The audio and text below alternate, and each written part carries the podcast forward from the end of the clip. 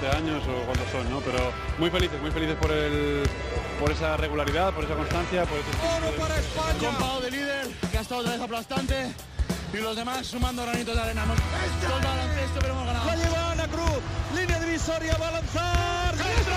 ¡Dentro! ¡Dentro! ¡Dentro! Se me ha parecido la Virgen y, y nada, muy contenta. Me volví loco el primer día que pisé la cancha, no me volví loco. Dije que venía esto, la puta. Lo dije, ¿eh? Dije que venía esto.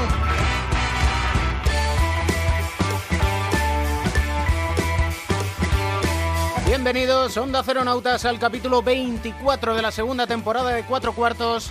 Nos encanta dar noticias y si son buenas, mejor que mejor. El increíble Jul vuelve. Es la semana elegida por el Menorquín para sentirse de nuevo jugador.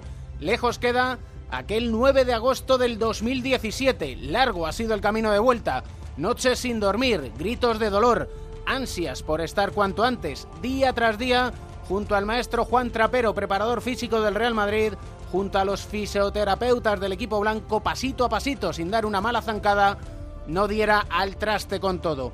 Diálogos con amigos, como Javi Beirano, Ricky Rubio, sufridores antes que él de la desgracia en forma de lesión, en forma de rotura del ligamento cruzado anterior. Y a ti, aficionado del Real Madrid, te pongo en situación. Quizás el primer día veas al Jules de siempre, explosivo, un huracán con unas mandarinas casi imposibles, pero has de darle tiempo y él mismo se ha de dar tiempo para encontrar su mejor versión, para encontrar al nuevo Sergio Yul. Es el mismo de siempre y a la vez es distinto.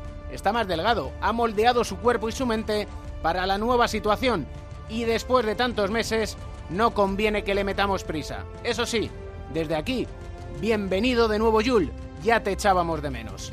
Sergio García de Peiro y Fran Montes dan las últimas indicaciones. Balón al aire. Comienza el partido. El baloncesto se juega en cuatro cuartos. David Camps.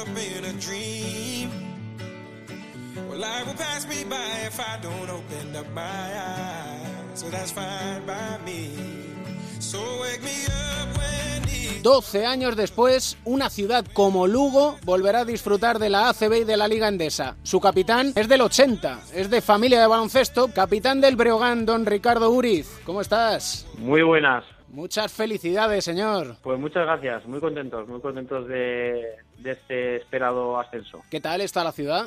Pues muy volcada, volcada con, el equipo. Eh, es verdad que la temporada ha sido muy, muy buena. Eh, prácticamente hemos estado primeros toda la temporada.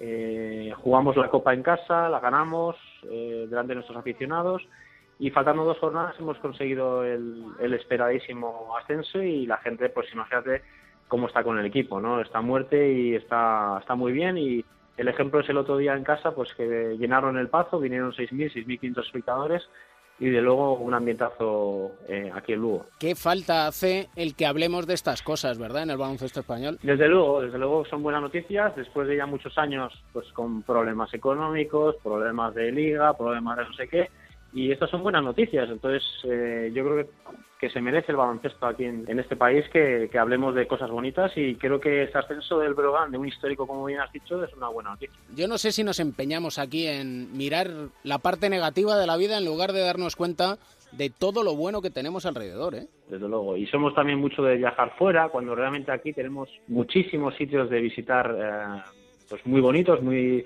que yo pues eh, personalmente me encanta viajar y desconozco muchos sitios de España que son preciosos. Como Lugo. Como Lugo, mira, Lugo es verdad que yo había venido en alguna ocasión, pero, pero es verdad que, que, como te comento, son ciudades que a lo mejor nunca estás para pensar en ir, pero es verdad que, que tenemos, o hay sitios muy, muy bonitos en este país. ¿Vives en el meollo? vivo en el meollo, vivo en el meollo, sí. Te gusta, ¿eh? El meollo ahí. sí, sí, sí. Es, eh, al final con la familia, los colegios, todo eso es mucho más, más cómodo. ¿Qué tal los peques? Pues eh, muy bien, muy contentos y desde luego, como es ser un hijo de, un deportista, ¿no? Al final viajas mucho, conoces mucha gente y luego también es verdad que tienes un lado negativo, ¿no? Pues al final eh, cada ocho o nueve meses tienes que hacer las maletas, conocer una ciudad nueva, un colegio nuevo, unos compañeros nuevos, tal. Pero bueno, ellos están prácticamente ya acostumbrados a, a eso y, y bueno, pues eh, este año muy, muy contentos. En el cole tienen que ser ahora mismo los amos, ¿no? Van a ir presumiendo Sí, de papá. sí, va- van presumiendo, van presumiendo, pero pero es verdad que, que a lo mejor el pequeño es muy pequeñito y no y todavía pues no se entera mucho, pero el mayor desde luego sí que está en su en su salsa. Además le gusta, ¿no? Esto del Le baloncesto. encanta, le encanta, eh, sí, le encanta el baloncesto y va a cumplir ocho años y, y como te digo, desde que nació es lo que ha vivido. O sea, viajar, maletas, ciudades, equipos, compañeros y a ese le cuesta menos. En los últimos años es que eh, echó un poquito la vista atrás y simplemente en los últimos cuatro o cinco, ¿eh? Valladolid, Tenerife, Fuenlabrada, San Sebastián y Lugo. Tan difícil es encontrar un poquito de estabilidad, sobre todo para vosotros los jugadores españoles. Bueno, el Tenerife he estado tres años eh, y luego, bueno, pues eh, fue la verdad, es verdad que estuve, que estuve uno, volví a San Sebastián donde ya había estado siete, siete años. Eh, es verdad que no es como el fútbol, ¿no? Al final el fútbol, bueno, pues prácticamente todos los jugadores firman dos, tres, cuatro. Eh, en baloncesto normalmente se firma uno. Es verdad que, que a lo mejor pues jugadores como Yul o así pues firman a lo mejor seis años, ¿no? Las estrellas, ¿no? Los jugadores top, vamos a decirlo así, ¿no? Pero el baloncesto es un baloncesto, eh, es un deporte anual, ¿no? Eh, si tú no juegas en un año, el año que viene tienes problemas para fichar. Con lo cual te obliga a que cada año tengas que sacar tu mejor rendimiento para que el siguiente año eh, tengas mejor, mejor contrato. Entonces, a lo mejor en fútbol tienes un periodo de dos, tres años para demostrarlo, o, o cuatro, y el baloncesto pues no es así. ¿Te queda un año allí o es año a año? En... No, yo estoy, yo estoy libre. Yo termino contrato y, y bueno, pues veremos a ver de dónde, dónde, dónde vamos el año que viene. Sí que es verdad que yo ahora, debido a mi edad, pues bueno, ya voy tomando decisiones año a año y, y bueno, pues después de estas buenas sensaciones de, de esta temporada, me gustaría jugar un añito más. ¿Y te gustaría jugar un añito más allí en Lugo? Sí, también, por supuesto. Es verdad que después de haber ascendido deportivamente, pues bueno, ahora toca, ya sabes, eh, otro tipo de ascenso, ¿no? Eh, Mm. y bueno, pues esperemos que, que finalmente pues se logre se logre ese queridísimo ascenso y que el año que viene pues el Breogán pueda jugar en la CB. Estamos con el dichoso canon que mareamos un poco a los aficionados. El Breogán es uno de los fundadores incluso de la ACB, dejó depositado esos dos millones en la ACB, pero como cambiaron los requisitos, yo no sé si eso les afecta o no les afecta o vosotros no lo habéis preguntado. Esa es una buena pregunta. es una buena pregunta que lógicamente pues eh, yo no te sabría responder. Lo que sí está claro es que sé eh, de primera mano que el club está trabajando en ello y, que bueno, como te digo, ¿no? Ojalá pues tenga que pasar una auditoría, luego no sé qué, luego unos pre- presupuestos, bueno, pues un poco todo y es verdad y espero que Brogan el que viene pues pueda jugar en la CB como lo ha demostrado otros equipos, ¿no? Como Burgos que ha estado muchos años intentando subir, finalmente ha subido y se demuestra que llena eh, la plaza de Toro la llena hasta arriba y es una masa social importante y eso hace eh, que la liga se refresque con, con nuevas ciudades, nuevas aficiones y, y siempre eso es bonito, ¿no? Y hace que ampliemos un poco las miras, porque parece que últimamente como que nos estamos encogiendo en lugar de agrandando. Claro, y yo creo que hay muchas ciudades con mucho espíritu de baloncesto y con muchas eh, ganas de, de baloncesto a máximo nivel, eh, como es el caso de- del Breogán, donde te digo, el, el otro día en casa vinieron 6.500 espectadores, llenaron el pazo y se demuestra que, que quieren baloncesto, entonces ¿por, por qué no, por qué le vamos a quitar ese- esas ganas, no? Le llaman suerte, pero es constancia. Llaman casualidad, pero es disciplina. Le llaman genética, pero es sacrificio. Ellos hablan, tú entrena. Tú entrena. Esa es una buena frase que me imagino que la habéis podido ver en el vestuario, que la tenemos puesta en, en la pared, arriba de, de los vestuarios. Y bueno, es una frase que, que la, pusi- la pusieron hace, hace poco y de la que, bueno, pues creo que a base de trabajo es como consigues las cosas, ¿no? A eso añade humildad y ambición. Exacto, exacto. Bueno, esos son unos lemas eh, que es verdad que el entrenador quería que estuvieran ahí y, y de la que, bueno, yo creo que el gen del club y la filosofía del club es esa, ¿no? Eh, llevan muchos años intentando subir, 12 concretamente, y, y creo que, que ellos, bueno, pues eh, querían llegar a este punto y han llegado. Entonces, bueno, pues eh, yo muy orgulloso y muy contento de haberles ayudado a que estén donde están. Y eh, lo difícil sí que es verdad que no es encontrar esa frase, sino llevarla a cabo día a día. Sí, eso es lo duro. Lo duro no es leerla, sino lo duro es hacerlo. Y, y es verdad que, que este grupo este año ha trabajado muy bien desde el principio y creo que, bueno, pues estoy muy orgulloso del equipo, de la temporada que ha hecho, porque prácticamente desde, desde el primer día hemos estado primeros en la clasificación y luego la consecución de la Copa en casa, más luego, bueno, pues haber conseguido el ascenso dos partidos por terminar todavía la temporada, con lo cual la temporada ha sido magnífica. ¿Cuántos años llevas jugando al baloncesto? No solo como profesional, ¿eh? Bueno, pues toda la vida, porque mis padres, mi padre era jugador, fue entrenador luego, mi madre fue jugadora, con lo cual en mi casa hemos vivido el baloncesto desde siempre y, y bueno, es verdad que eh, de manera profesional, pues desde los 17, eh, pues tengo 37, pues unos 20 años. 20 añitos, allá por el 97, 98, Eso es. en el 99 fuiste, si no me falla la memoria, campeón de la Copa del Rey. Eso es. Con el Vasconia, que nadie se olvide. Es que parece. Muchas veces nos olvidamos. ¿Tú crees que nos olvidamos de la clase media? Yo creo que sí. Al final se tiende, pero es así. Es, eh, en el fútbol me imagino que si hablas con un jugador de los Asuna te dirá lo mismo. Un jugador de te dirá lo mismo. Al final la clase media pues eh, es más atractivo ir a ver al que juega los playoffs de, de Euroliga. ¿eh? Es más es más ah, entretenido o mejor para, para el espectador. Y muchas veces nos olvidamos de esa clase media, eso es así, sí, sí. Pero es que sin clase media no existiría el baloncesto español, ¿eh? Desde luego, desde luego. Pero a nivel local, a nivel local sí que es verdad que se le da esa importancia, a nivel nacional a lo mejor no tanta.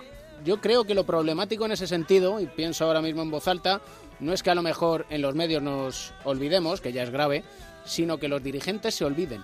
Sí, no, y, y muchas veces sucede que, que jugadores que a lo mejor han estado muchos años en un club, eh, salen por lo que sea de ese club y la gente se olvida muy rápido de ese, de ese jugador que ha dado tantos años y tantos éxitos o tanto trabajo a, un club, ¿no? Y eh, bueno, es, un poco eh, sucede, yo creo que en todos los ámbitos. Y me imagino que cuando Cristiano Ronaldo se, se retire, pues se le recordará como uno de los grandes, o a Leo Messi, pero se lo olvidará enseguida porque aparecerá otro jugador y la afición, pues claro, después de tantos años, a ese jugador se le debe la vida. Envidia sana y mucho que aprender de la NBA, porque en cada partido siempre ves a alguna leyenda y de esa manera hacen que no olvidemos de dónde venimos. Exacto, exacto. Y cuida mucho más todo eso, ¿no? Y es verdad que eh, a lo mejor pues hay ciertas cosas en las que deberíamos de, de aprender.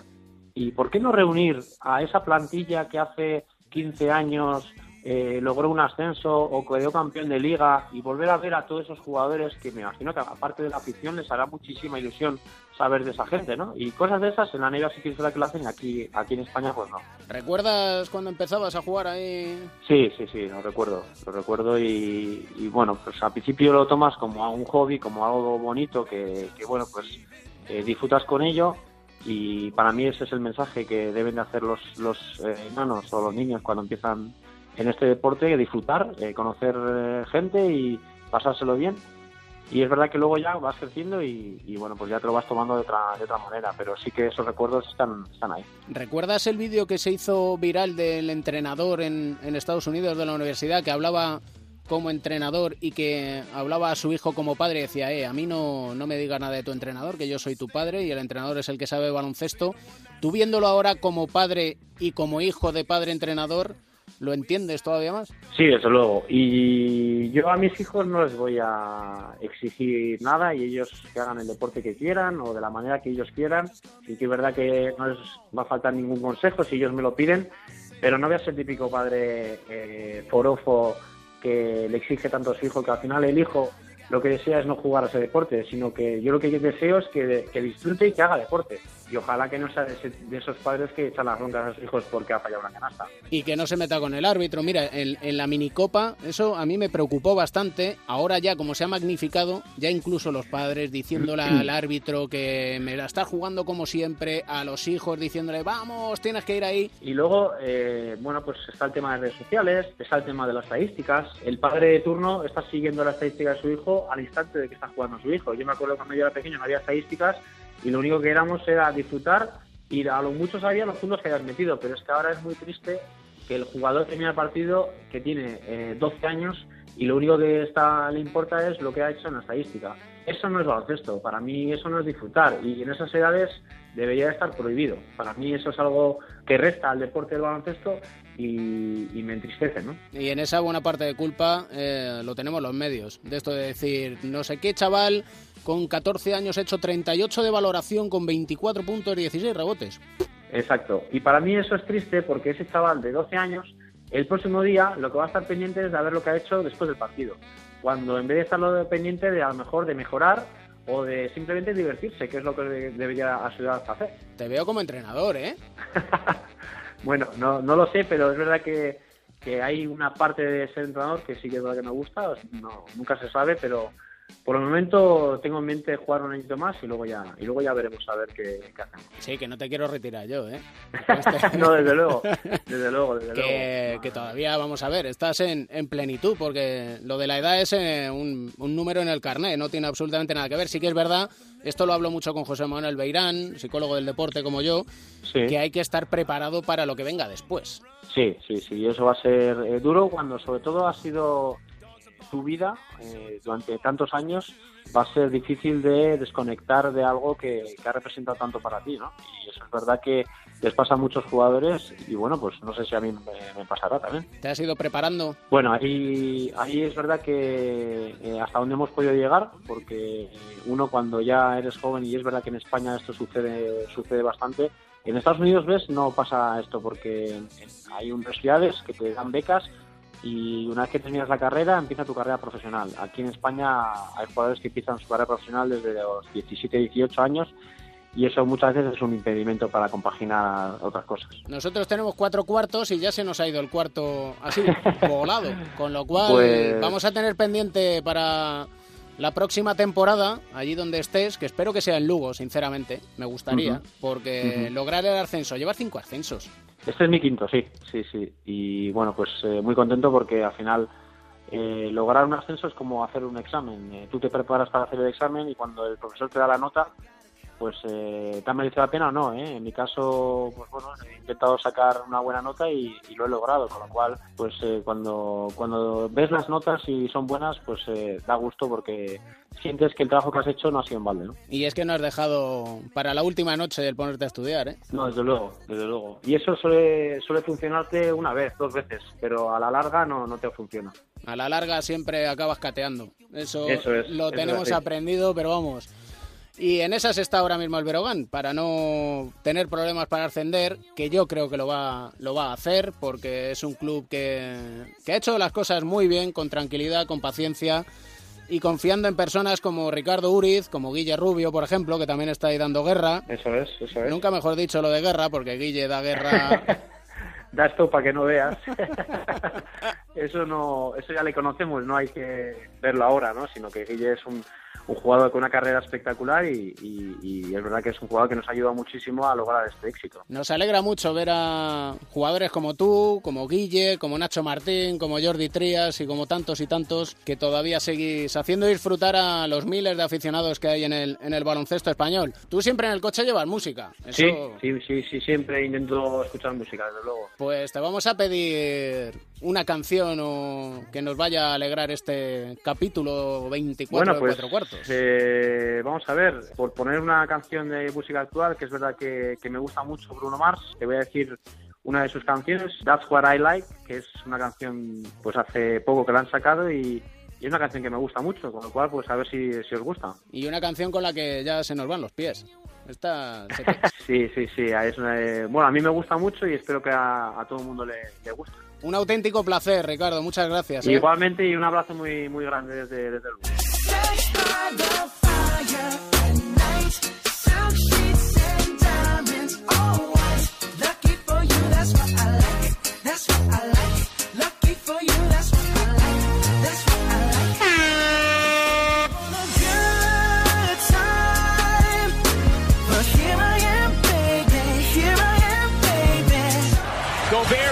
it down. Rubio heaves it.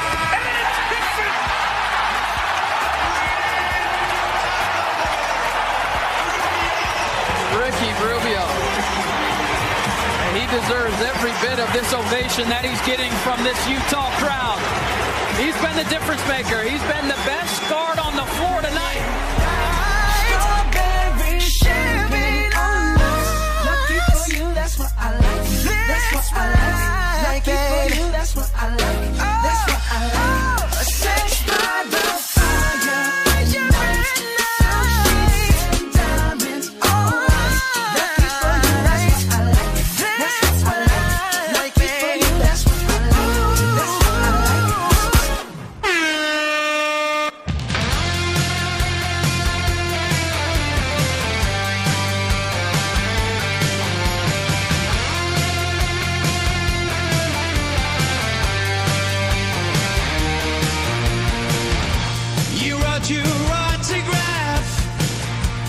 Llega el momento del análisis de la tertulia a modo de bloqueo y continuación con Pepe Catalina y José Luis Llorente. ¿Cómo estáis, Joe, Pepe?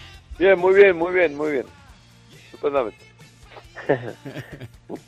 Aquí estamos, bien, gracias. Pepe se ríe de el espíritu y la energía de Joe Llorente, ¿eh, Pepe? Bueno, más que reírme, la admiro. La admiro y, y me gustaría muchas veces tomar eh, referencias de actitudes que tiene él hacia la vida que me parecen muy positivas. Bueno, muchas gracias, muchas gracias. Pero de esto hablaremos eh, en la inminente comida que vamos a tener en, Ma- en Valladolid, que nos vamos a aprender ahí un lechazo, pero, pero bien. A la salud de cuatro cuartos y ya veremos A yo la que, salud de cuatro cuartos. que ya veremos que como A la salud de cuatro cuartos no vamos a comer carne. cuatro cuartos de lechazo, porque Bueno. sabes que el lechazo se sirve en cuartos, ¿no? Eso es, es. Bueno, guardarme una trucha o algo para mí. Que...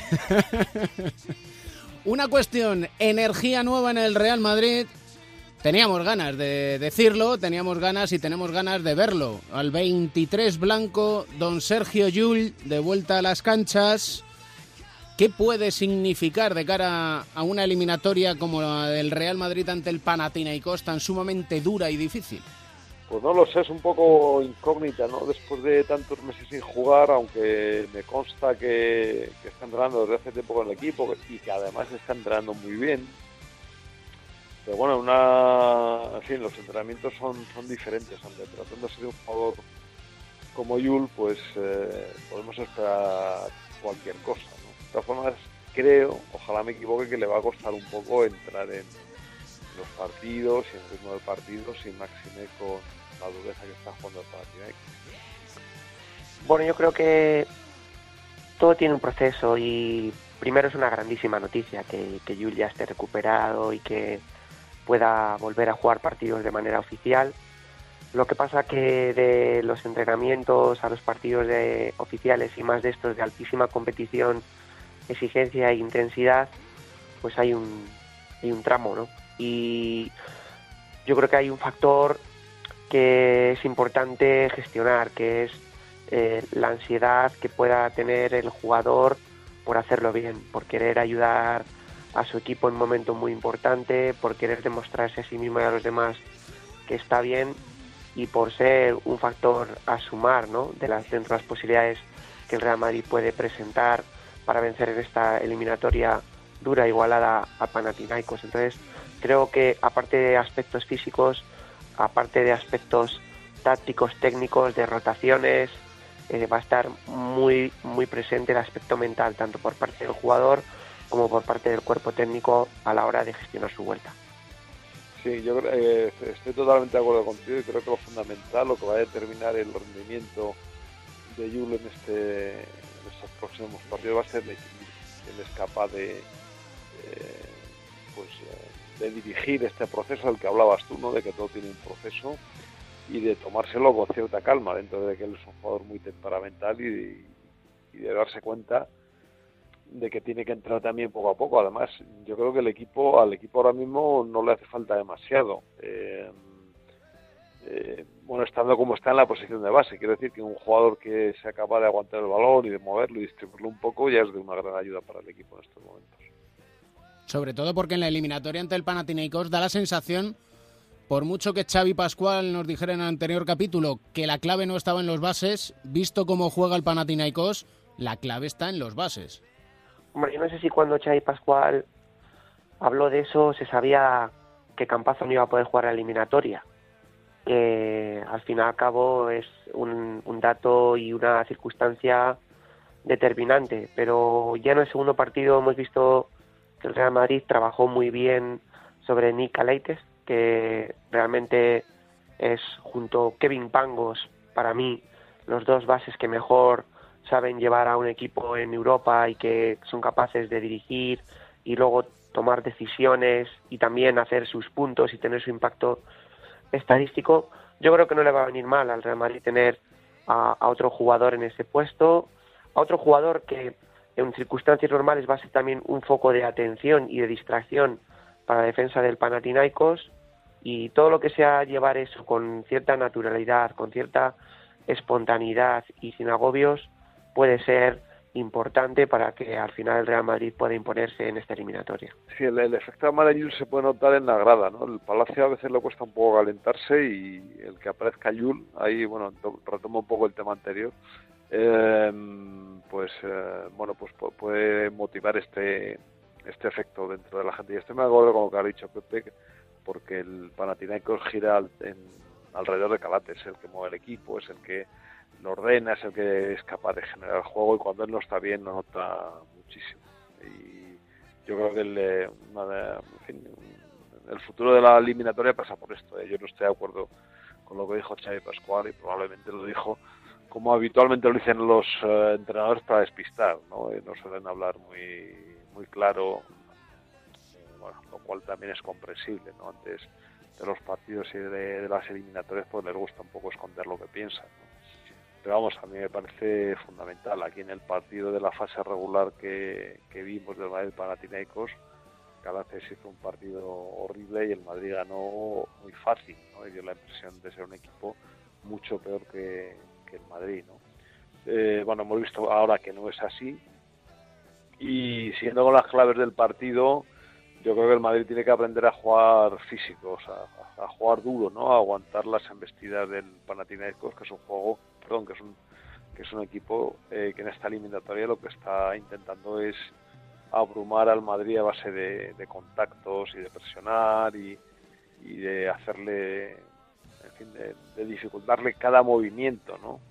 y por eso eh, me sorprendió que Felipe jugara poco en el primer partido y, y, bueno, no me sorprendió que en el segundo jugara también, porque es el tipo de partidos que a Felipe le van, le van muy bien. O sea, es increíble como con tantos jugadores eh, atléticos y que saltan tanto, eh, al final el que recoja los rebotes, el que haga la canasta, el que toque todos los balones a Felipe, casi sin levantarse del suelo. No sé a ti qué te parece, Pepe. A mí, y yo pienso como tú, le eché de menos en el primer partido. La verdad que creo que eh, tanto él como Ayón son dos jugadores que en esa brega, en esa lucha, en esa carga del rebote, en ese oficio, eh, son mucho más listos que los de el Panathinaikos. El Panathinaikos en algunos momentos, y lo digo sin utilizar un sentido peyorativo, parece más un all-star de jugadores americanos que, que, un equipo europeo al uso, ¿no? Porque pues hay muchísimos jugadores americanos.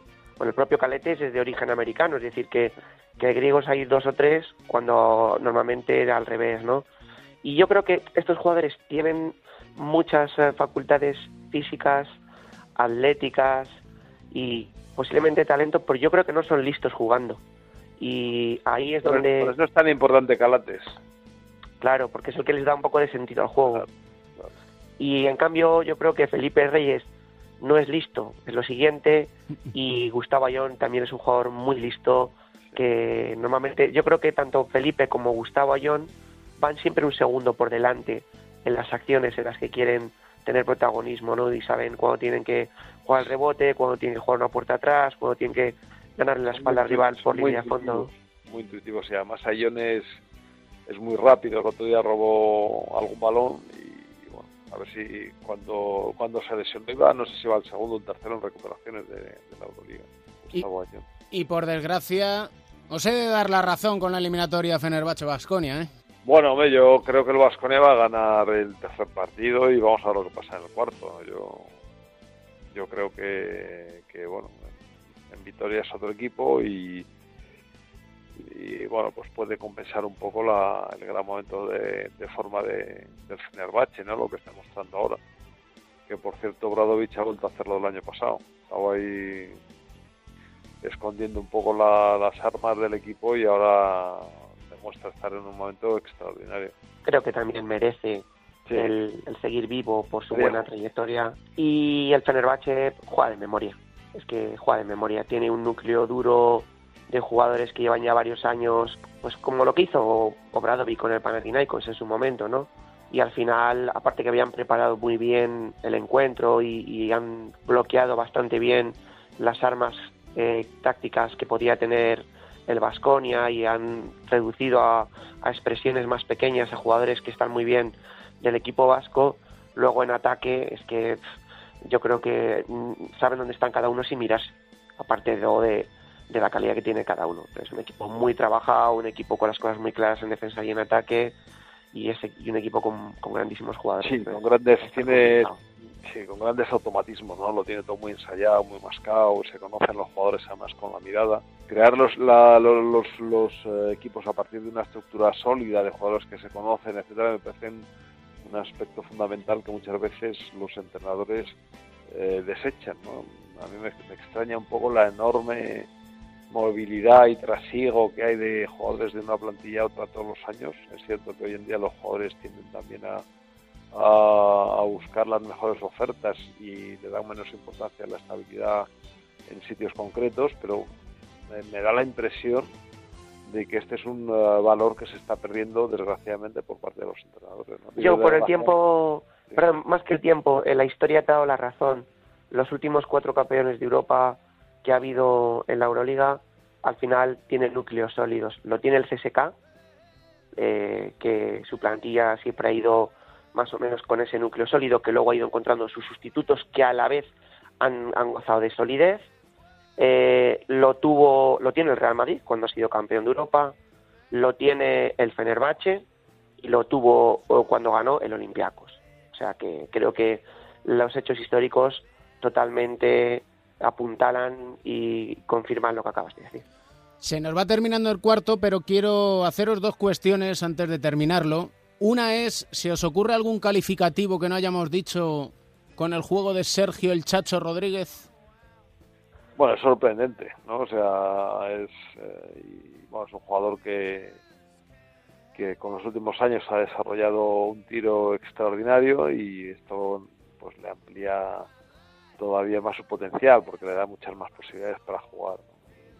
O sea, él se siente cómodo y lo que necesita eh, el Chacho para desplegar todo el talento que tiene es sentir esa confianza de que puede hacer lo que quiera en cualquier momento sin que el entrenador le vaya a cortar la, esa creatividad, ¿no? Y así es como logra hacer cosas extraordinarias. Yo lo definiría de esta manera. Eh, capaz de encontrar la diversión jugando al baloncesto que podría encontrar en cualquier cancha de las calles de cualquier ciudad, vamos a decir Tenerife porque él es de allí y ahí siempre hay como mucha alegría jugando, trasladada a la máxima exigencia profesional. Yo así es como le veo jugando. Pero eso ocurre, eh, que estoy de acuerdo con lo que ha dicho, pero eso ocurre cuando el entrenador eh, le da rienda suelta porque el mismo Chacho cuando no ha tenido un entrenador así, le hace en la NBA el último año, le hace ¿cómo se llamaba? Messina. La época de Ettore Messina. Nuestro, amigo, nuestro amigo italiano Ettore Messina, eh, Sergio era un jugador errático y, y además con una cara de, de, acelga, o sea, una, una, una, pinta de jugador amargado que, que no, en fin, que, que no era normal en él, ¿no? Y, pero esto, pues mira, gracias al baloncesto ahora el, le ha dado esta confianza a los entrenadores para que a su vez se la devuelvan. Y nuestro hombre de apertura no es precisamente un hombre amargado. Don Ricardo Uriz, el Breogán ascendiendo a la Liga Endesa 12 años después. ¿Qué os ha parecido, así brevemente, que ya el cuarto está a punto de finalizar? Pues a mí me parece, primero que eh, es bueno que un club histórico como el Breogán haya conseguido otra vez recuperar una posición en la ACB que tuvo muchos años, porque es una, una plaza histórica y, que sabe de baloncesto y con tradición, y que estas plazas al final son buenas en la liga y que además se ha saneado económicamente, con lo cual pues no es volver a cometer errores del pasado. Y luego pues por Richie Uriz lo único que uno puede sentir es respeto y admiración por la carrera de un jugador que siempre ha sido apreciado y han estado por su personalidad y que a pesar de que ya lleva unos cuantos años en el carnet de identidad, pues sigue rindiendo un año sí y otro también y ha sido pieza clave de este ascenso, así que máximo respeto y reconocimiento para el bueno de Uri. Sí, yo, yo añadiendo brevemente, me parece un jugador extraordinario y yo creo que podría haber hecho una mejor carrera todavía en, en la CB eh, pero bueno, volvemos un poco a los entrenadores y tal. Y luego, pues el Breogán eh, no solamente son históricos, sino que yo creo que ha sido el, club que más ha sabido mantener la, la llama del baloncesto en la ciudad después de estar tantos años en, en la LEP, porque ha, tardado muchísimo en volver.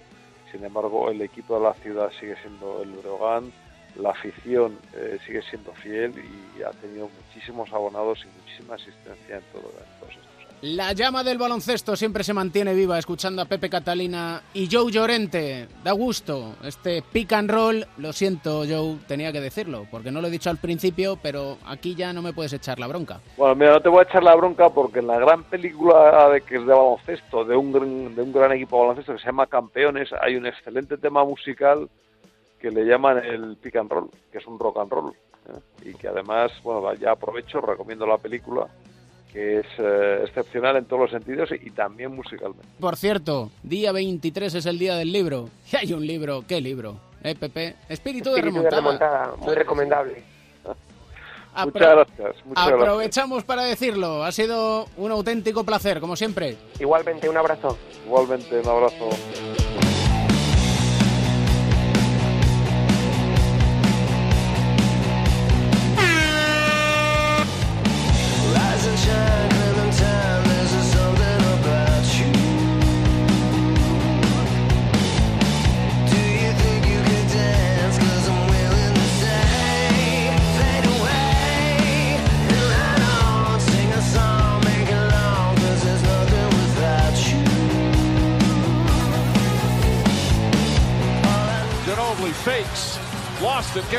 Flips it up and flips it in.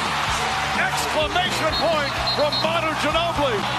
Of time, one on one against perhaps the best defensive player in the land, Manu Imanu, getting it done.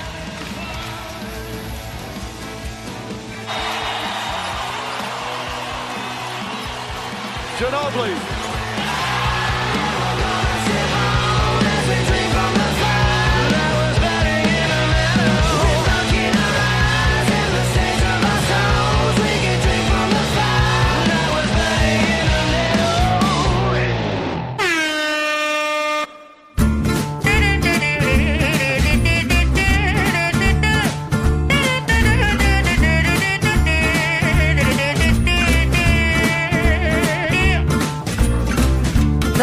Nos situamos cómodos en el diván de Beirán con nuestro psicólogo del deporte y medallista olímpico, José Manuel Beirán. ¿Cómo estás?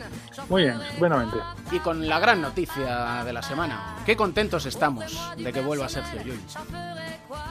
Pues sí, la verdad es que eh, a nosotros parece que no se nos ha hecho muy largo. Cuando recuerdas la lesión, estuvimos, pero a él se le habrá hecho larguísimo, eso seguro. Porque han sido más de ocho meses y ahora la cuestión, lo comentaban Pepe Catalina y Joe Llorente en nuestro pick and roll, dicen la ansiedad por volver. Hemos hablado muchas veces de ello, pero claro, hasta que no llega el momento, uno no sabe hasta qué punto es ansiedad, ¿verdad? Sí, eh, lo, que, lo que hay que tener en cuenta siempre es que cuando vuelves de cualquier lesión, pero especialmente una lesión tan larga como esta, el que te den el alta médica no significa que tengas el alta para jugar o el alta psicológica. Tú puedes estar, incluso además no tengo ninguna duda, he visto parte de la recuperación que ha hecho, de que va a estar físicamente mejor que antes, seguro, y que porque ahora ya se hace así. Antes volvías a jugar cuando a lo mejor todavía no tenías la pierna perfectamente de fuerza, igual que la otra. Ahora mismo está la pierna más fuerte que nunca. Eso seguro, es así. Pero eso no quiere decir que esté todavía preparado para jugar, porque y, eso lo entienden los médicos, los fisios, todos los que están al- alrededor de él. Eh, no lo entienden también algunas veces los entrenadores y por supuesto los aficionados no lo entienden de ninguna manera. Y mucho menos cuando le ven tan fuerte, le verás en, en la rueda estar perfectamente, se le verá, incluso puede salir y hacerlo muy bien, pero eso no quiere decir que esté todavía perfectamente para jugar eh, muchos minutos o para volver a rendir otra vez. Es una situación estresante, la vuelta, por varias razones. Una de ellas por las expectativas, las propias, las del propio jugador, que a veces hay, que ir parándole un poco, aunque en este caso creo que no va a haber ese problema porque eh, hace ya tiempo que se decía que iba a volver, que podía volver, que físicamente ya estaba, y era él el que también lo estaba parando, imagino, aconsejado por, por los servicios médicos. Era él el que lo estaba parando. Y luego, pues eh, las expectativas de los demás. Van a ser, él va a tener que oír muchas veces, estás mejor que antes, ya verás cómo vuelves. Eh, a lo mejor el primer día juega y lo hace muy bien, el tiempo que juegue, por muy poco tiempo que sea, y se le va a decir, ya está recuperado. No, no es verdad, no está recuperado todavía. Todavía puedes pasar malos momentos, no estás como estabas al principio, pero, pero estás en el camino. Y físicamente sí, ¿eh? no digo nada. Y luego, pues eh, también influye mucho las dudas que puedas tener pues, él eh, respecto a su rendimiento y siempre puede haber un pequeño miedo a lesionarse. Cuando ya estás tan bien físicamente, no. Mira, ese miedo a lesionarse se quita muchas veces cuando, cuando te caes otra vez, cuando vuelves a tener una caída mala o se te caen encima, te das cuenta que no pasa absolutamente nada, que, que, que te has caído y que, y que, no ha pasado nada. Ahí se te quitan ya esos miedos. Hay diversas cuestiones que ya has mencionado. Una es las expectativas propias y ajenas. ¿Cómo se pueden manejar las propias? Porque las ajenas difícilmente.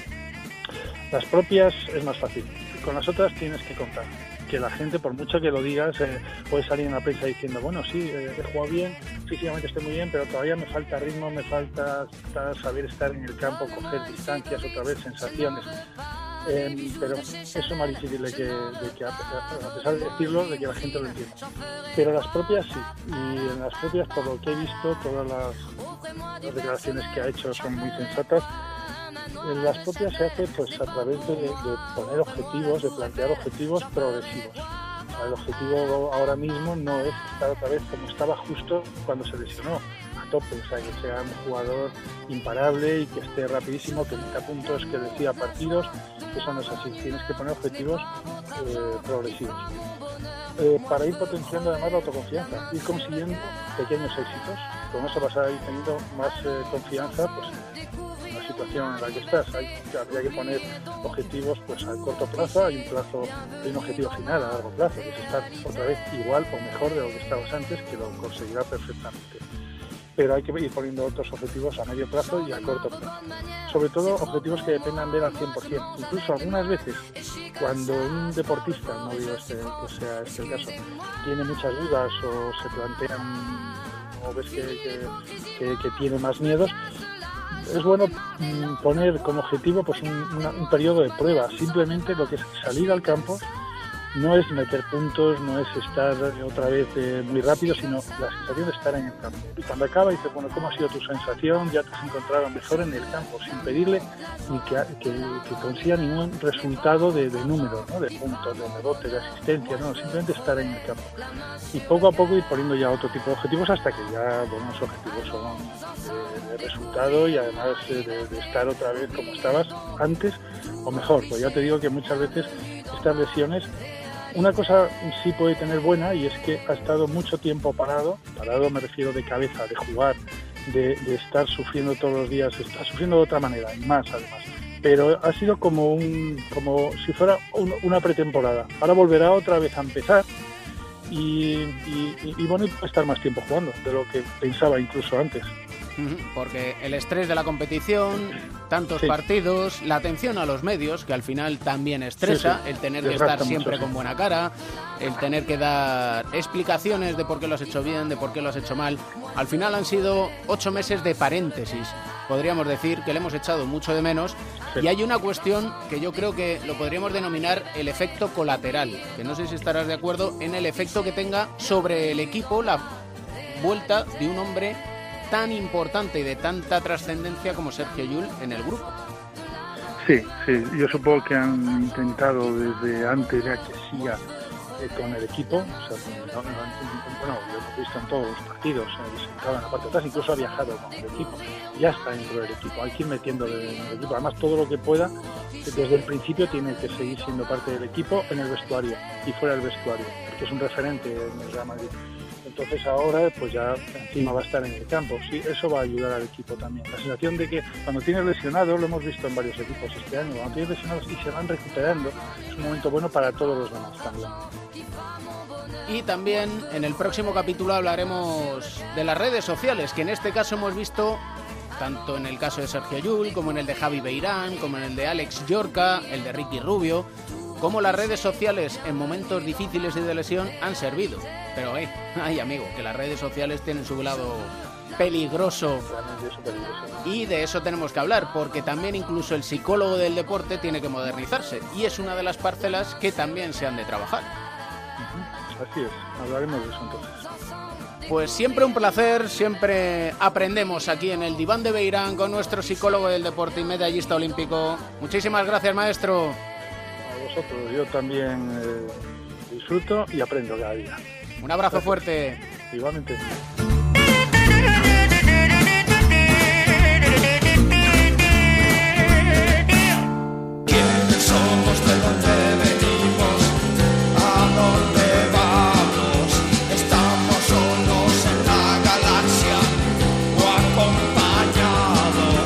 Gallego de Pro Melotero, ¿cómo estás? ¿Qué tal, Cans? ¿Cómo no vamos a hablar del Breogán? 12 años después, fíjate tú. 12 años después el equipo celeste, el equipo de la ciudad de la muralla, ¿no? Llega, llega a la CB. Ya era hora, ya era hora. Y tenemos que dedicarle, obviamente, buena parte de este programa. Lo hemos hecho con Ricardo Uriz, la clase media tan El necesaria. ingeniero, el metrómono, un, un gran jugador, un gran base. Yo creo que sorprenderá el año que viene la Liga CB a los que no lo conozcan, que muchos ya lo conocen. Tenemos que hablar del Breogán y de un personaje. Sí, es un jugador, de luego, con un físico llamativo, ¿no? Es una mezcla del Bill Walton de los 70 y el Kurt Rambis de los 80. Y es un jugador que ha calado mucho en Lugo. Es un jugador que se llama Mac Steinbrook y es muy querido. Él está muy involucrado en, en todo lo que es la ciudad, en todas las actividades. Y es un jugador muy peculiar. Para empezar, él es hijo de un exjugador de la Liga de Fútbol de la Universidad de Ohio de fútbol americano, un Tayen, que jugó entre el 80 y el 85 allí. ¿Un qué? Bueno, es que tú no entiendes de la NFL, Camps. Tengo que explicártelo también. ¿Tayen, has dicho? Digamos que el tight end, es- la traducción sería como una especie de ala cerrada en una posición ofensiva en un, en un equipo de la NFL. Pero además su padre es, que esto sí que no es habitual, es ingeniero de software en la industria aeroespacial y llegó a trabajar para la NASA. Esto sí que no es habitual. Tiene dos hermanos, Andy mayor y Tim uno pequeño, más pequeño que él, que jugó con él en la Universidad de Xavier y que el año pasado estaba en la Liga EVA jugando en Cazorla, en Jaén. Y bueno, es un jugador que destacó muy tarde. Él empezó a jugar con 5 años, con jugadores de 7, pero la verdad es que hasta que llegó a secundaria no era un jugador que, llamara la atención. Te contaré también que es un apasionado de la cocina. Dice que cuando se retire eh, pondrá un restaurante, que la idea de las tapas y del pulpo a feira cree que le, que le puede encajar en Estados Unidos y que uno de sus referentes es Michael Simon. Es un chef estadounidense muy conocido porque tiene múltiples programas en televisión y le consideran el salvador del centro de la ciudad de Cleveland. Ahí tiene él varios restaurantes como el Lola o el Lolita, muy español todo, como ves. Fox Fuse. Pero eso sí, como jugador, contemos cosas. Cuando Chris Mack, el entrenador de Xavier, le recluta, ¿no? Lo ve y primero no entendía cómo ese jugador tan grande, con ese aspecto y con esas cualidades, había pasado desapercibido, ¿no? Pero después se reúne con él y le dice, tengo algunas reglas para ti. Esto lo cuenta el propio Steinberg. Dice, primero, tienes que cortarte el pelo. Nosotros no somos Gonzaga, no somos la Universidad de Gonzaga. Segundo, tienes que quitarte todas las coderas, todas las rodilleras que llevas. Tercero, tienes que perder 50 libras, unos 22 kilos. Y cuarto, esas horribles gafas que llevas. Sí, pero las gafas hay, amigo. Coach, es que las gafas son graduadas. Y dice, bueno, las gafas las mantienes, el resto te lo quitas. Y la verdad es que si vamos al anuario ya le vemos con el pelo cortito, bien, muy, muy puesto, ¿no? Le vemos muy guapete, pero con esas gafitas. Y bueno, y aquí viene la parte de la historia. Él está en la Universidad de Xavier, es una estrella del equipo, se licencia eh, en finanzas y decide hacer un MBA. Un MBA que cuesta unos 14.000 dólares. Y él tiene una beca completa. Su hermano pequeño, eh, Matt, eh, Tim, quiere ir a la universidad, pero no le dan la beca. Entonces se la va con el entrenador y le dice, oye, yo renuncio a mi beca si se la das a mi hermano. Y sigo jugando un año más. El entrenador dice, vale, le tengo que dar la beca a un Steinbrook, ¿qué más me da que se llame Matt o que se llame Tim? Entonces él tiene que completar el dinero para poder pagar su MBA. ¿Y qué crees que se le ocurre? Se pone a vender pizzas. Pues no, necesitaba un trabajo que fuera muy flexible, que él pudiera utilizar. Él tenía un coche, un Buick Rendezvous del 2004, y dice, ¿y si me hago conductor de Uber? Y entonces empezó a reinar los papeles, y esa fue su gran idea. Bueno, con esto se sacaba unos 200, 250 dólares por semana y le permitió acabar de pagar sus estudios.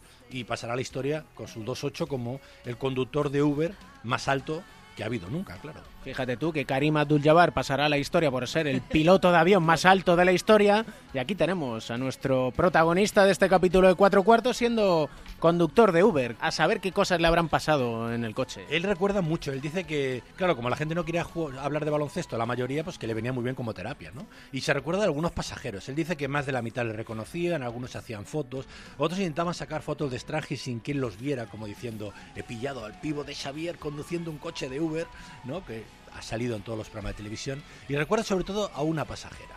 Es una escena muy de película, él la cuenta varias veces. Eh, le llaman de una empresa que acaban de despedir a una ejecutiva para que fuera a recogerla, ¿no? Entonces de repente sale una chica con una caja de cartón toda llena de cosas y nada más entrar en el coche, la caja se da la vuelta, las chuches, las golosinas, las tazas, los papeles, todo por el asiento. Entonces eh, Matt dice, yo tenía un plan para que ella no supiera qué pasaba y le dije, ¿qué tal llevas el día? Pues no muy bien, ¿no? 40 minutos de silencio hasta su casa. no abrió la boca. Sin embargo, él recuerda mucho eso. Dice que él trataba de ser más un amigo que un conductor y que fue una experiencia que le valió mucho para la vida. Nosotros guardaremos silencio. Que lo que me estás Venga, venga, echando. venga, es que se acaba sí, sí te quería contar. En la revista de Infogar de Brogan, la revista que el Brogan da y que el año que viene en la CB veréis allí en el pabellón, en una entrevista él da un consejo a los que están empezando. Y me parece muy útil. Dice, con trabajo y dedicación se puede llegar lejos. No dejes que nadie te haga desistir de su sueño, de tu sueño. Y es que los sueños hay que perseguirlos, luego ya que se conquisten o no. Eso ya hay muchas circunstancias. Vámonos con música. Gracias, Ese es tu tema. Gracias, Camps.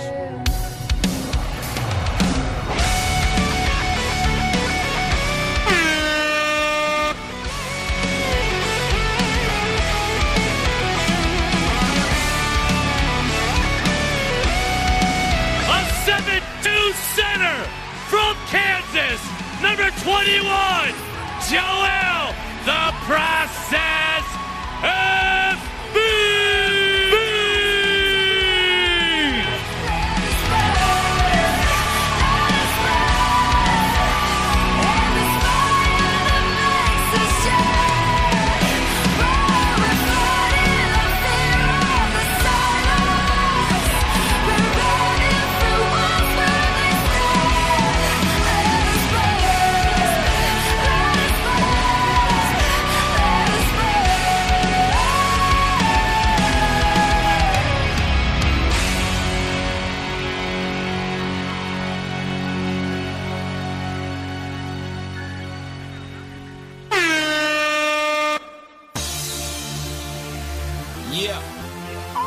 money, heroes, private jets, polish. Trash talking. ¿Qué dices? Buenas tardes a todos, con lo Si que yo- sea. Si yo no digo nada, Pereiro. No, bueno, ya, Si es pero que te en- veo aquí que viene chillando al estudio y qué tal y qué cual. Y digo, bueno, pues hay que tranquilizarse un poco. Caballo, en, ¿cómo se es aquello de como caballo en cacharrería? O... Eso, el elefante. El elefante, ¿Por qué el caballo, lo porque- yo qué sé, porque me lo he inventado. ¿Qué El caballo en la sabana, ¿no? Papá de Mateo, ¿cómo estás? Vamos. ¿Qué tal? Muy buenas. Caballo es lo que algunos fumaban, ¿no? de la Sí, sí. pasada. De de 10 Pereiro. fumones muy caballones. Eran aquellos, sí. Eh, ha marcado Joder. tendencia, ¿eh? Sí, el que los jugones muy Los jugones muy fumones. Es que fue espectacular. ¿Eh? Entre eso y Me llamó mi padre y me dijo, ojo. hijo, eh, desde que haces un programa deberías medirte tus intervenciones en ciertos programas. Le digo, ¿has escuchado cuatro cuantos? Y me dices, sí. Pues que se prepare porque... Sí, porque volvemos al hombre que más... eh, pues no sé si caballo, hasta qué punto, pero... Caballo también ha tenido que ver con él, ¿eh? No sé, pero vamos, yo le vi eh, agarrado de unas eh, arrieras allí, bien cogido, mientras estaba allí con unas genaras de mala manera de- del burdel aquel que tanto le echaba en cara a la Kardashian. Y sí que es verdad que tenemos que volver a hablar de la Marodón. Es un clásico de, de la crónica en rosa. La realidad de todo esto es que le hemos visto eh, conceder una entrevista a su medio favorito y no, no es NBA Televisión, no, no es ESPN, no, no es a Bognarowski, no es a Mark Stein, sino que es a TMZ, que es lo que más le gusta a él. Y eh, ha reconocido que está entrenando para volver a jugar, pero en el extranjero. Vamos a ver, a mí no me líes. Lleva una semana entrenando, ¿eh? Estamos hablando del Amaro Dom como futuro empresario, ¿verdad, Edu? Sí, señor. De cupcakes de drogas Sí, y sí, demás. de marihuana. Vamos a ver. Terapéutica. Eh, El, te- el tema es. El terapeuta Odom. el tema es. Esto es como cuando das una noticia en la radio. O sea, yo entro y digo esta noticia a día de hoy. Yo no sé lo que va a pasar mañana, y menos con la mano Dom. Yo no puedo poner la mano en el fuego por él. Esto es muy Ah, volátil. Yo quedo, yo quedo mucho con él y muchas veces no viene. Entonces tengo que pensar que le ha pasado algo. Entonces ahora pues está entrenando. Está entrenando fuerte además, ¿eh? Yo, mira, yo tuve la suerte de conocer un poco más a, a Odom en Los Ángeles. Eh, una de esas veces que íbamos allí con, con Marca cuando, cuando estaba Gasol. Y bueno, tuve la oportunidad de hablar con él varias veces. Y una de ellas hablé con él antes de un partido, en un ritual antes de los partidos, que él escribe en las gotas suyas de juego, escribía el nombre de todas las eh, mujeres de su vida de su entorno al que habían fallecido, es decir, su abuela, todas personas importantes, ¿no? Y ahí estaba en ese proceso y está un personaje un poco peculiar en el mundo mediático de Los Ángeles que se llama Big the Brick Jacobs, que tiene un programa de radio que algún día deberíais escuchar en el que se pasa el programa gritando Feeling You, ¿no? Y The Brick. Y entonces allí toda la gente de Estados Unidos también lo, lo grita a la vez, las entrevistas que hace son muy sui generis y ahí estaba yo intentando hablar con la Marodom sobre la tragedia de su vida, ¿no? Y, y mientras estaba Victor Brick Jacobs, Lamar, ¿are you feeling it? Dice, ¿Lo notas? Dice, y, le, y, le, y le tocaba como pasándole la energía y le empezaba a motivar, diciéndole, Lamar, el público te necesita hoy, tienes que estar muy metido. Lamar, ¿are you listening to me? Decía. Madre del amor hermoso. Ahí, Pues empe- ahí- ahí empezó lo de la terapéutica, tú. Sí. El lado oscuro fue en el 2010 Mundial de Turquía. Sí. Él era la estrella de Sí. la selección americana. ¿Tienes algún documento por ahí? Y no hay documento porque siempre la discreción es importante. ¿Alguna imagen Pero visual? Solo te quiero decir que. ¿Algún recuerdo que no se te borre? La palabra reina ha tenido que ver. y, hasta, y hasta ahí podemos Venga, leer. vale, va. De este año, ¿te has comprado alguna camiseta? Sí. ¿Has comprado algún jersey? Este año he comprado, he zapatillas? comprado. ¿Tú, Edu, has comprado algo este año? Ah, no, no, pero no, no, no. ¿Te ha no quedado? tanto, pero- ¿Are you listening to me, Edu?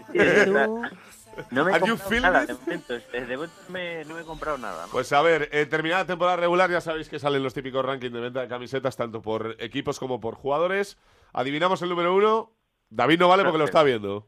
Aguántame un segundo, es que esta introducción tan larga no sabía cuento de qué la estaba haciendo Camps al principio. Entonces me he quedado un poco, digo, no sé, eh, eh, han debido cortar la emisión y están hablando de sus compras privé. No, igual, no, no. Está bien, que se pierda el hilo del programa significa que el programa es bueno. A ver, eh, número uno, Edu, en equipos, eh, no jugadores. Iremos a los Warriors, ¿no? Vete a ¿O los? Warriors, sí señor. Número dos, Pues ya dudo ahí, Cleveland. sí, Igual, está ¿no? Cleveland. Número tres, este no aciertas. Te diría, no sé si Lakers, pero... Lakers el 4. Nueva York, igual, ¿o qué? Lakers el 4, No, Nueva, Nueva York York, ha bajado está ya mucho. octavo.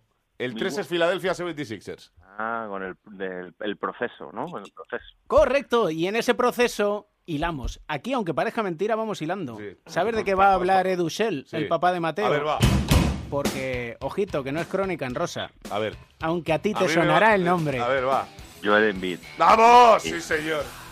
Fan de... The la- Fracture Eye, como le llaman ahora. que me encanta ese mote, madre mía. Aquí está, un tío que cuando fue a la NBA eh, empezó a divulgar el bulo de que en su tribu, de donde él era originario en África, eh, tenías que matar a un león y llevarlo vivo al poblado para ganarte el respeto de todos. Y él empezó a difundir el rumor de que lo había matado su primer león a los seis años. Y la gente se lo creyó allí. Esto es un poco como la anécdota aquella de, de Bogut, cuando fue al draft de la NBA, que decía que su mascota favorita era un cocodrilo y que tenía uno en casa. Y la gente lo, lo creía. Y de, de hecho apareció varios artículos de, de prensa. Pues ahí está, en vid, la cara amable ahora de- del proceso que le llaman en Filadelfia. Les ha costado mucho reconstruir y, están pitando alto. Yo creo que mucho eh, mérito tiene que dárselo a Sam Hinkie, el anterior general manager, que tantas críticas se llevó con tanto tanking, con Nerlens Norel, con Joel Embiid, con Ben eh, Simons. Yo creo que, bueno... No, no, eh, y ahí lo Cafor ya le salió un, pe- un pelín peor. Sí, pero a Okafor no le hizo ninguna gracia que le draftearan. Sí, sí, tiró la camiseta. en- Quería en- Lakers él. Sí, en Filadelfia. Pero bueno, yo creo que Joel Embiid, él dice que ahora que se siente bien, pese a la máscara y tal, le, le vimos ahí haciendo el fantasma de la ópera, no sé, yo creo que está que encaja perfectamente en el mundo del show business de, de la NBA y, lo está abordando. Dice que quiere ser uno de los mejores pivos de la historia, que se siente que es más que un pivot all-star. Eso, eso que era, él iba para jugador de fútbol o voleibol, tenía sus dudas, ¿no? De ahí el amor que tiene al mundo del fútbol. Sabes que él es fan de Cristiano Ronaldo y bastante eh, hincha del Real Madrid, sigue los partidos de- del equipo blanco. Y bueno, no- nunca deja de sorprendernos, ¿no? Desde que flirteó con Kim Kardashian hasta su romance interruptus con Rihanna. Un año sin jugar, muchos incluso llegaron a decir que no iba a jugar nunca y probablemente sea el futuro dominador de la mejor liga del mundo. Y por eso, Acabó, claro, acabó diciendo el otro día que quiere jugar de base. si por querer yo también, yo también quiero ser millonario, ya que estamos. Hablando de Embiid, Y por eso, claro, Mateo le ha venido con el cuento es. su papá y dice Mateo, ¡eh! Ya tengo música para esta semana. Sí, vamos a poner un pequeño guiño ahí a Joel Embiid y su flirteo con Rihanna, a la que le dijo, oye, Riri, soy el star, tal y cual, ¿no? o sea, queremos salir, eh, se, se filtró que cuando fuera a ser All-Star y luego ya cuando fue All-Star dijo que ya era demasiado tarde, ¿no? Que, que él es un tío muy atractivo y que, y que no le faltan opciones, No, ¿no? le faltan Antonias, ¿no? No, vale, vale, vale. Vamos a ver si en algún momento dado se reencuentran, ¿no? Será, sería bastante explosivo, ¿eh? Rihanna y, y Joel Bueno, pues ahora no lo tiene muy, muy difícil porque Rihanna suele ir a los partidos de Miami. Rihanna es un poco... Rihanna es un poco veleta. Es un poquito volátil. Que aparece ahí donde Sí, más sí. la demanda, ¿no? Sí, sí. Menos en casa, aparece en todos los sitios. tú. Es... Sa- ¿Sabes el mensaje que le mandó de Miami Gabriel Jr. a su marido, ¿no? A Dwayne Wade. Después del partido dijo, no es que haya vuelto un flash a la antigua, que no sea algo vintage, ven, pronto- ven pronto a casa que te estoy esperando con un regalo. Anda, bien, vale. Y no era prepararle la cena a los niños. Pues con Rihanna nos vamos y siempre, siempre consideramos que Cupido llegará y con su flecha le Ay, dará. En el corazoncito a Rihanna y a Envid y les unirá para que así en la crónica en rosa ya tenga ya Pereiro por fin su final feliz, porque al final siempre acabamos hablando de Y tragedia. de los demás. Esto no puede ser. Ya sabéis, donar médula, que no cuesta Sí, nada y es muy, muy necesario. Un abrazo, papá de Mateo. Un abrazo. Un abrazo, Pereiro. Chao, chao.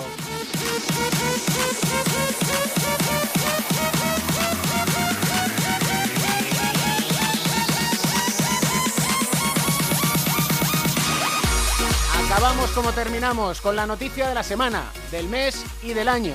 La paciencia es la madre de la ciencia, dicen. Y ocho meses después de duro trabajo, vuelve Sergio Yul. ¿Necesitas un mejor motivo para sonreír?